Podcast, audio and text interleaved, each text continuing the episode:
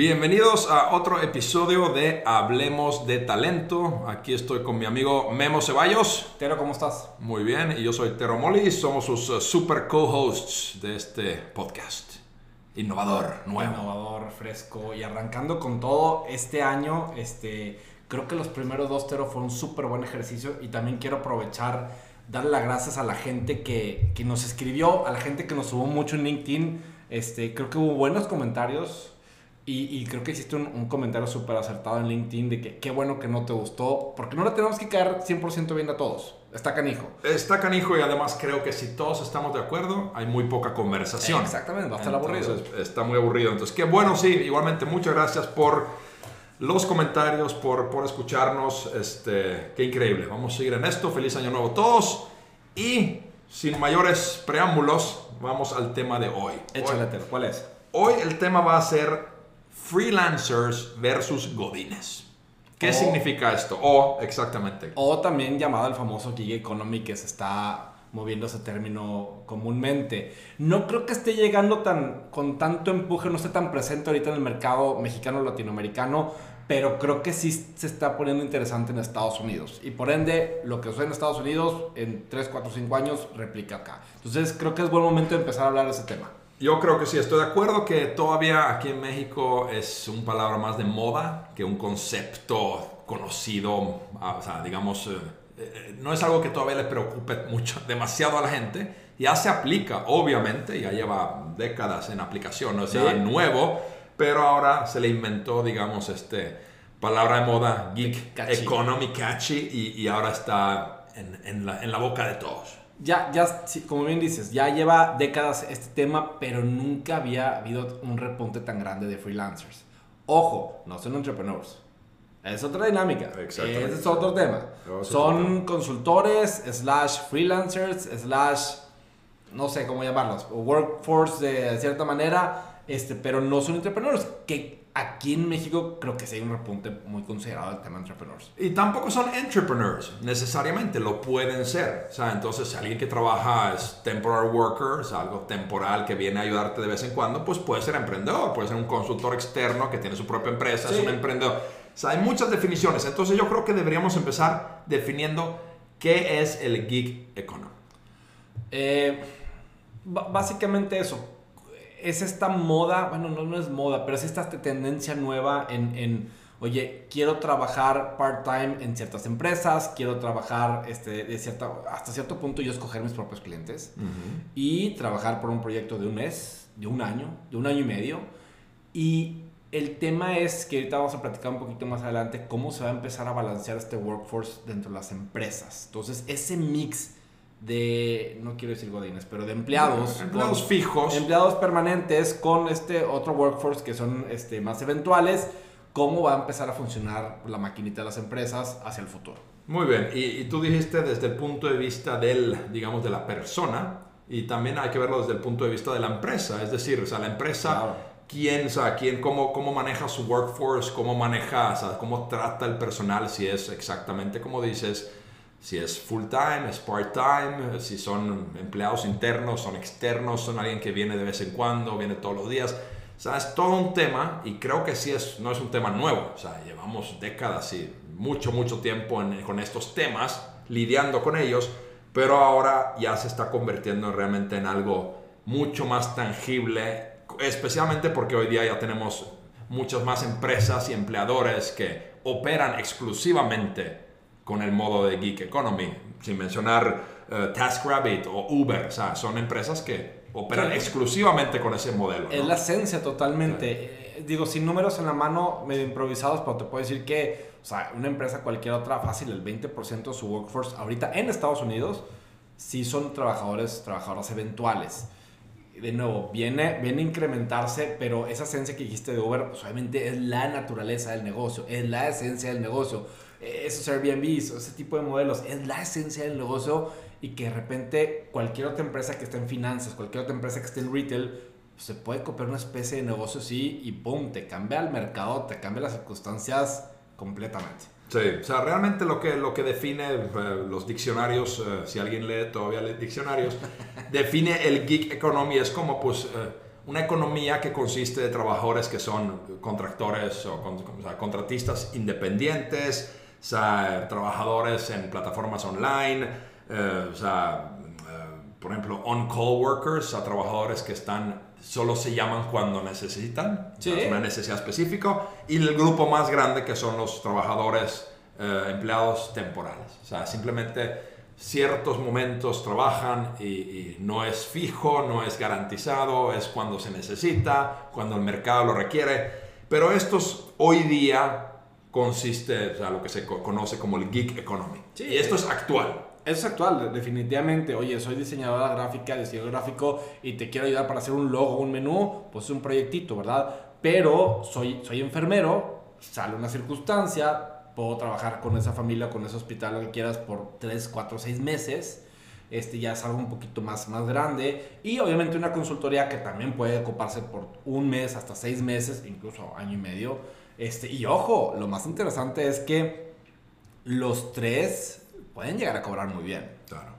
Pueden llegar a cobrar muy bien. Y ahí se empieza toda la disputa de que bueno, vamos a platicar ahorita. No, y, y lo que me encanta de este tema eh, del geek economic es que está muy aliado, muy, eh, digamos, eh, afinado o asociado al tema que vimos en el episodio anterior, que es el, cómo, cómo, o sea, cuál es tu, tu, tu, actitud ante tiempos de incertidumbre. O sea, Totalmente o sea, está súper lidiado con eso, porque justamente el geek economy te permite, pero también exige de que tengas talentos, que tengas cosas que sabes hacer porque te van a contratar temporalmente para ayudarte con algo específico. Entonces tu talento, si es una sola cosa, pues te van a a lo mejor contratar para eso, pero si tienes muchos talentos, muchas capacidades, pues puedes tener muchas más oportunidades.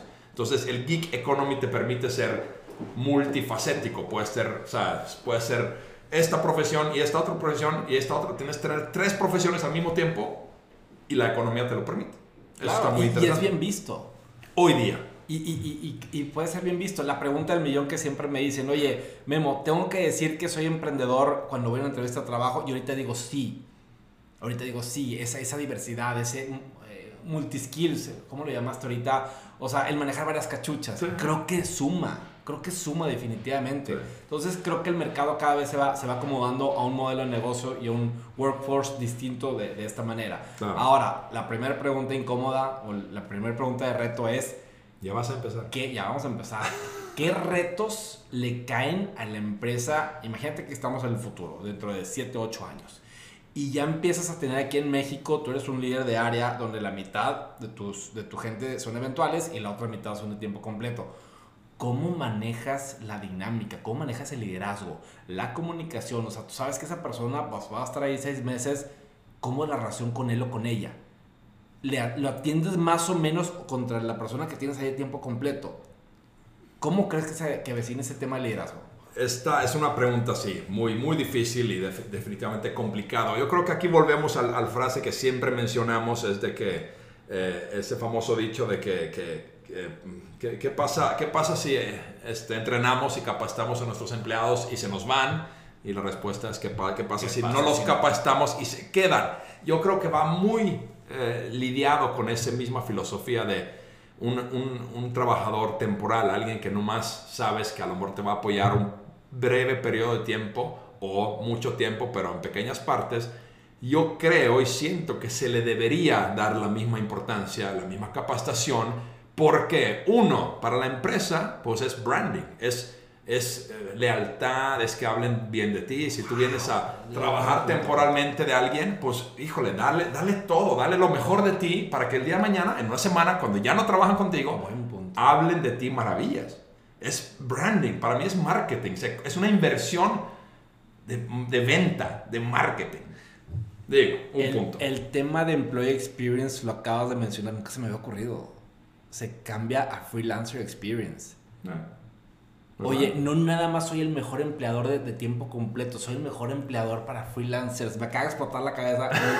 y no lo teníamos este, presupuestado, ¿eh? Buen, dato, definitivamente. Gracias, no. Imagínate, o sea, soy la mejor empresa eh, con los reviews de freelancers. O sea, el, futuro del Geek Economy, ¿en qué empresa quiero trabajar, hacer mis geeks? ¿Dónde quiero ser freelancer? pues quiero trabajar en esta empresa porque oigo y he escuchado y la fama que tienen es que tratan muy bien a sus freelancers. Aunque trabaje ahí dos días, aunque trabaje ahí dos años, me van a tratar igual. Qué maravilla sería, ¿no? Claro. Wow. Claro. ¿Qué requiere de la empresa? Pues sí, hay retos. Y, y eso, el, el, siguiente punto ahorita que me dijiste, eh, estabas hablando, también me viene otro clic. Y, y, esto refuerza más el, eh, mi, mi, tema de no hay mejor momento de recursos humanos que el ahorita. Y te puedo decir que en la historia de recursos humanos, sin conocer la detalle, pero todo este tema de economy, todo este tema de transformación, todo eso, o sea, es el momento ideal para estar en, en, en, el área de recursos humanos. Y este tema de economy, o sea, viene para. Otra vez nos tenemos que volver a, a, a, sentar y otra vez nos tenemos que reinventar. ¿Cómo vamos a atender a los empleados internos y, por así decirlo, los externos? ¿Cómo los vamos a fusionar? Y más que todo, que los business partners, por así, o los líderes, ¿cómo vamos a llegar en conjunto a los resultados? De la misma manera en que tuvimos que vender hace unos años, eh, dueños o eh, jefes, ahí vienen los millennials, aguas, y luego, oye, ahí vienen los centenarios, y ahí viene la transformación, ahora nos vamos a tener que volver a sentar otra vez. Parece un lapso de cada cinco años, o sea, cada cinco años sale algo que Recursos Humanos tiene que volver a levantar la mano y decir, raza, ahora está pasando esto. Parece algo como aprendizaje continuo. ¿Qué no demonios sé, es no eso? Sí, no, no, eso es, pues es el futuro famoso que todo el mundo habla ahorita, es que es el cambio de la paradigma de no hacer una carrera y, lidiar con eso el resto de tu vida y el aprendizaje que obtuviste en, la universidad te va a cargar el resto de tu vida. Dicen, y la tendencia fuerte es que eso ya no va a ser aplicable. Obviamente las pruebas las tendremos en unos cuantos años, cuando retrospectivamente veamos para atrás, pero es la tendencia, es decir, el mundo está cambiando tan rápido y la realidad de las cosas es que los humanos no podemos ni siquiera aprender al mismo, la misma velocidad que se está desarrollando la tecnología. Entonces, la clave no es tratar de estar al par de las cosas, sino tener una mente abierta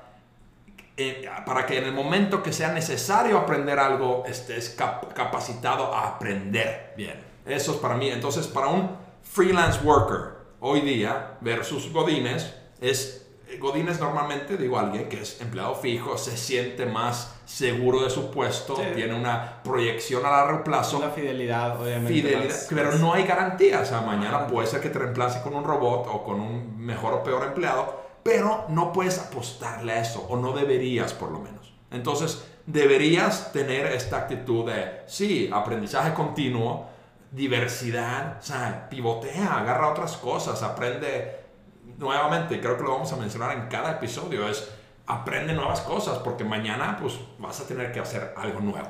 Ahorita mencionaste un tema interesante porque el eh, Deloitte y, y, estas empresas grandes que se dedican a predecir el futuro mencionan que el combo es 33% empleados permanentes, 33% freelancers o eventuales y 33% el tema de robots y o inteligencia artificial. Y ese es otro tema más complicado para recursos humanos todavía, porque cómo voy a manejar a la gente, la gente eventual y luego estos malditos robots que quién sabe si nos van a venir a dominar. Todavía dominar ese, ese es un reto que, que, en cinco años van a volver a levantar la mano. Uh -huh. Oye, aguas con los robots, ahí vienen, van a dejar sus currículums, aguas, eh, lo estoy diciendo una vez y eso va a ser otro tema interesante. Pero bueno, parte del Gig Economy, no sé si hay una versión final, sí me falta documentarme más, pero creo que este combo sí, sí es de tres, de tres rubros. Los eventuales, los permanentes y el tema de inteligencia artificial y el cómo va a ser la dinámica dentro de las empresas con, con esos tres variables. Sí, estoy de acuerdo. Es, es, es un tema muy, muy interesante. O sea, podemos eh, mucho hablar del futuro, lo que viene, proyectarnos a inventar cosas, porque pues, al final nadie sabe, tenemos no, no solo, solamente unas ideas, pero hoy día que estamos lidiando con, pues estamos lidiando con pues, empleados fijos, estamos lidiando con freelancers y estamos lidiando cada día más con automatización, robots, inteligencia artificial. Eh, primero yo diría que lidiemos con lo que conocemos, que tampoco está arreglado. O sea, es increíble que todavía estemos batallando tanto con temas de, del trato humano, de, de, comportamiento en las empresas, de, de desde orientación hasta despido, desde contratación, todos estos temas siguen siendo en muchas empresas una batalla. Y es curioso que no se ha encontrado o establecido una, una teoría universal que todos los humanos podríamos aplicar y estar de acuerdo y dejar de preocuparnos de ello. O sea, como que en cada entrevista sucede esto y es la regla y no hay nada que dudar. Solo lo puedes mejorar tantito, pero que sigamos teniendo estas malísimas experiencias y ejemplos horribles de cómo se trata la gente y los argumentos y discusiones y conversaciones en LinkedIn continuos es, es sorprendente. Voy, a poner una pausa a, la línea que estamos platicando porque es una teoría que tengo que por eso el tema de inteligencia artificial no va a fortalecer, no va a figurar tanto como están diciendo. Las relaciones humanas, como bien dices, están tan golpeadas, están tan maltratadas, que luego la gente, y aparte le ponen más atención a un robot, eso va a, hacer, va a hacer que explote la bomba. Por eso mi teoría es que la inteligencia artificial no va a pegar como todos los artículos, todos los expertos dicen. Me, pero apúntalo para el siguiente podcast, por favor. pero bueno, la pregunta del millón, ahora sí ya regresamos al tema. La pregunta del millón, si tú tienes que apostar para el futuro o empezar a pivotear hoy para el futuro, ¿estarías pivoteando a ser un freelancer, un trabajador eventual o apostarle a la vida de empleado a tiempo completo? Este, muy buena pregunta. Yo creo, y te voy a dar la respuesta que no quieres oír, es depende de la empresa o el torno en que estés. A, lo que voy es, si yo pienso, yo soy como, soy emprendedor y tengo una empresa donde, por ejemplo, no sé, se me ocurre, abogado de asuntos privados muy personales, íntimos, entonces yo a lo mejor ahí preferiría tener empleados fijos que los puedo cultivar, a lo mejor una cultura de confianza y guardar información, a lo mejor estaría menos cómodo con gente que entra cada día y se va a otras empresas y se llevan ese, al final ese conocimiento que a lo mejor sin nombrar nombres van a usarlo a su beneficio y a lo mejor es hasta una desventaja competitiva. X, estoy exagerando, pero en ese tema, pero en otros, otros áreas tal vez no, no me molestaría tanto tener empleados que no son fijos. Siempre y cuando logre o mi empresa logre tratarlos de manera correcta y, claro. y con igualdad a todos, ¿no? Esa sería yo creo que la meta o para sea, mí. Tú como líder de un equipo, para entenderte bien, ¿preferirías más que balance? ¿Más eventuales o más permanentes? Porque, ay, pues, permanentes significa más fieles, no necesariamente. Eventuales han de ser más flojos y menos este, metidos a, a las actividades. O con menos resultados, tampoco, no necesariamente. Y Pues digo, yo lo único que te puedo responder es basado en mi experiencia pasada, que puede estar 100% equivocada, y es una, a lo mejor, referencia malísima, lo admito, pero basado en la experiencia que yo tengo a esta edad de la vida, yo diría que yo preferiría a alguien fijo, permanente. ¿Por qué? Porque siento que por lo menos tiene algún tipo de eh, fieldad un poquito más aumentada, tiene un poquito más de compromiso a largo plazo, a lo mejor no se va a ir así de más de tan sencillo porque ya a lo mejor se comprometió con una inversión en, en su familia, en su casa, en su vida y tiene como que un plan de largo plazo. Si es alguien que entra temporal, sabiendo que es temporal, sabiendo que es freelance, que, que, que le encanta eso, que, que realmente se proyecta como alguien libre y flexible, pues al mismo tiempo yo pensaré que esa persona, pues con mejor oferta mañana se va a ir. claro. O sea, esa es mi percepción. ¿Tú qué opinas? Yo creo que va a ser exactamente la- las mismas amenazas y las mismas ventajas que tiene el, el- el permanente, va a ser exactamente con el, con el eventual. Este, oye, yo te estoy cobrando 20 dólares la hora, oye, te pago 23, adiós. Sí, digo. Puede ser. Digo, Igual, no- como si ahorita ganas 30 mil pesos y mañana te ofrezco 35, oye, pues, pues adiós, por 3 mil pesos no voy a cambiar. Digo, ese es eh, también, creo que es un pensamiento un poco, eh, ¿cómo te lo pongo? Antiguado en el sentido de que no, no necesariamente, como bien lo dices, no, no necesariamente es así. Es la tendencia general, estamos generalizando, estoy de acuerdo. Pero al final del día, sí, tratamos muy bien a nuestros empleados. Y si es un lugar maravilloso de trabajar y te sientes parte de, y te sientes eh, lleno y cumplido y feliz, pues si alguien te ofrece 3 mil pesos para que vayas a trabajar en un hueco, pues a lo mejor no te vas. Claro. Entonces es un balance de las cosas, no es tan sencillo. Creo que el reto más importante es cómo realmente, está bien, tienes empleados fijos y sientes ya tienes un plan de, eh, plan de carrera y plan de orientación y plan de esto y esto y esto, pero ¿qué vas a hacer y cuál es tu plan para esas personas que solo entran una semana, se van un mes, entran una semana y se van un mes y van rotando? Híjole, ese es- creo que es el reto principal. Te me volviste a adelantar. Y bien, creo que esa dinámica de recursos humanos, eh, los planes de carrera, oye, los planes de carrera lo ves a cinco años, pero con trabajadores o trabajadoras eventuales de tres meses, seis meses, oye, el plan de carrera es, oigan, voy a meter a 10 trabajadores eventuales, pero, oye, toma la decisión, te, te quedas o no, pero tengo dos spots permanentes. Y después puedes pelear por ellos. Son distintos esquemas de, de, de, planes de carrera que, que pueden salir y muy de la, mano con lo, de la mano con lo que dijiste es, incluso esos trabajadores eventuales tienen capacitación y tienen training y tienen cultura y se tienen que ir ahí al tema de responsabilidad social de la empresa. O sea, te tienen que meter en el DNA completito y se van a los town halls de los directores cuando van a dar los resultados, cuando van a dar los kickoffs, cuando van a dar todo eso. Son parte de la empresa.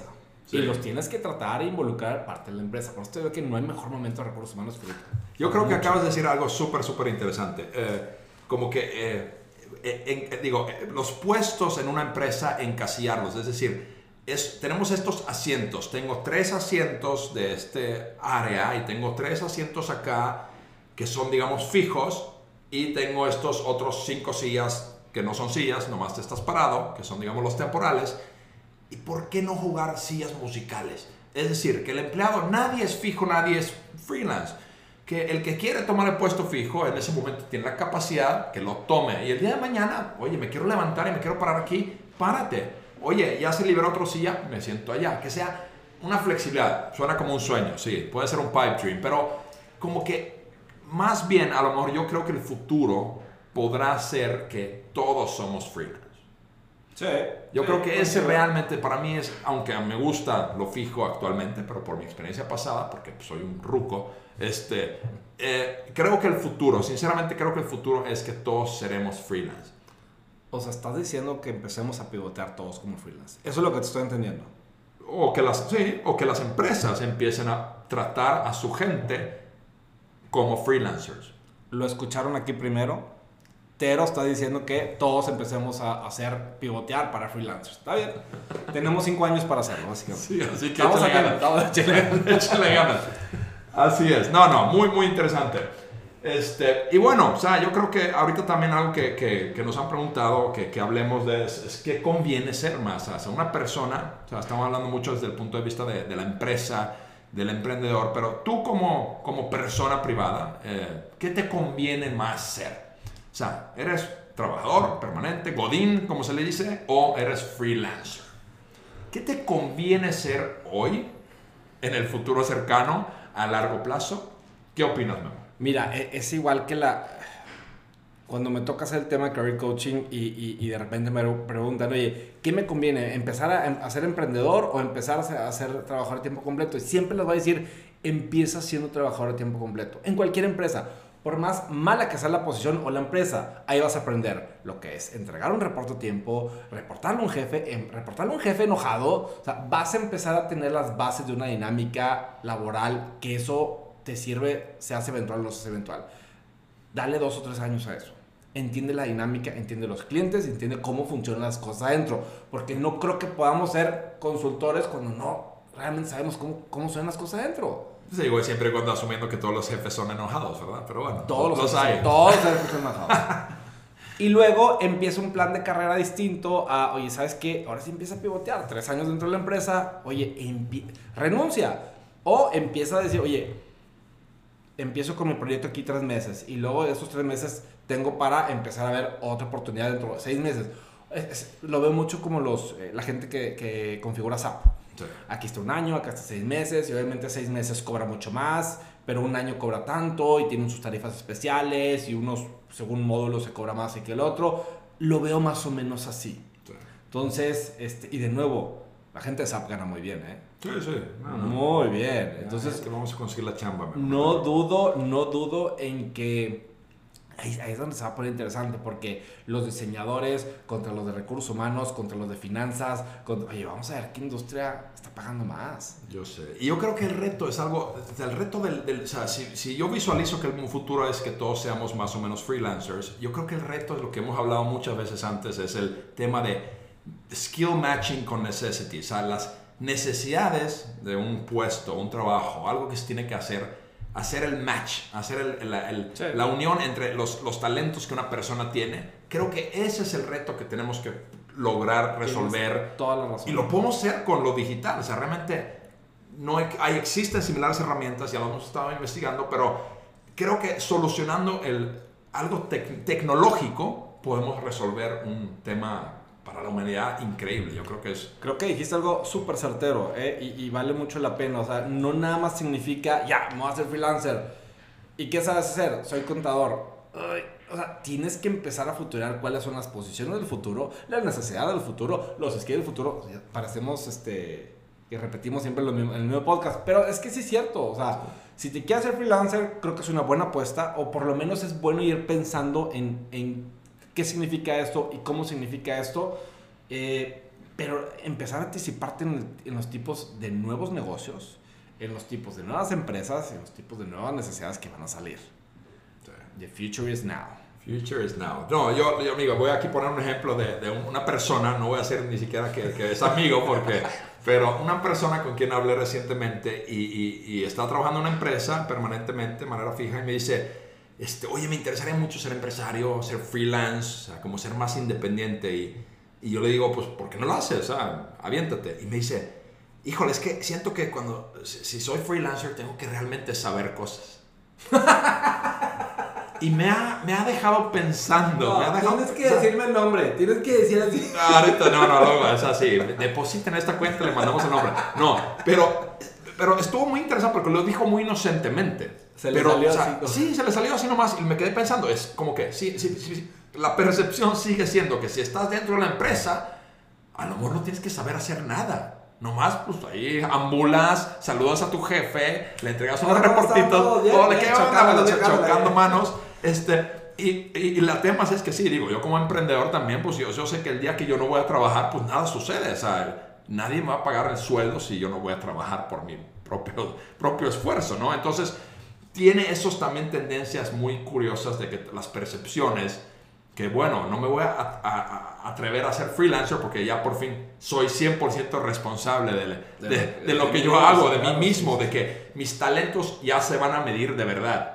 A lo mejor el chamba que tengo ahorita, pues puse un currículum y alguien me creyó y le mentí tantito, yo qué sé, ¿no? Pero sucede. Se me hizo tan fuerte esa reflexión de que, híjole, no quiero ser freelancer porque voy a tener que trabajar. No has dormido en tres días. Pero bien. Concluimos bien, me gustó ese último ejemplo. Muy bien, yo creo que pues ya, ya este, vamos a empezar a, cerrar y concluir el tema de, del freelancers versus godines. Esperamos que, que, esto levante y genere conversación. Sí. Estamos súper, súper abiertos y felices que, que, nos compartan sus opiniones y, y, y sigamos hablando del tema. Obviamente es un tema que no va a parar aquí. Y súper importante, eh, si, estamos, si estás escuchando esto y, le diste clic vía LinkedIn o le diste clic este, vía Instagram, cualquiera de los canales, coméntanos ahí qué te pareció, qué preguntas, más importante, eh, qué temas quieres ver en el futuro. Uy, si te quieres echar la vuelta al podcast, levanta la mano y a ver si te echa la vuelta. Claro. No te vamos a decir cuándo es, pero échate la vuelta. Nunca revelamos ni dónde estamos. Este, no, excelente, realmente, gracias, gracias por escucharnos. Síganos por favor en Instagram, como hablemos, hablemos de talento. Y, este, y, sigan compartiendo, sigan conversando, pregunten. Yo siempre digo, insisto, cuestionen todo. Lo que parece eh, establecido y conocido. Plutón no es un planeta, la Tierra no es plana. Entonces, si tienen dudas, pregunten, investiguen y con nosotros encantados podemos hablar. Súper. Trataremos de dar algo, algo inteligente de vez en cuando. Nuestros two cents. Saludos, pero nos vemos. Muchas gracias. Gracias a todos.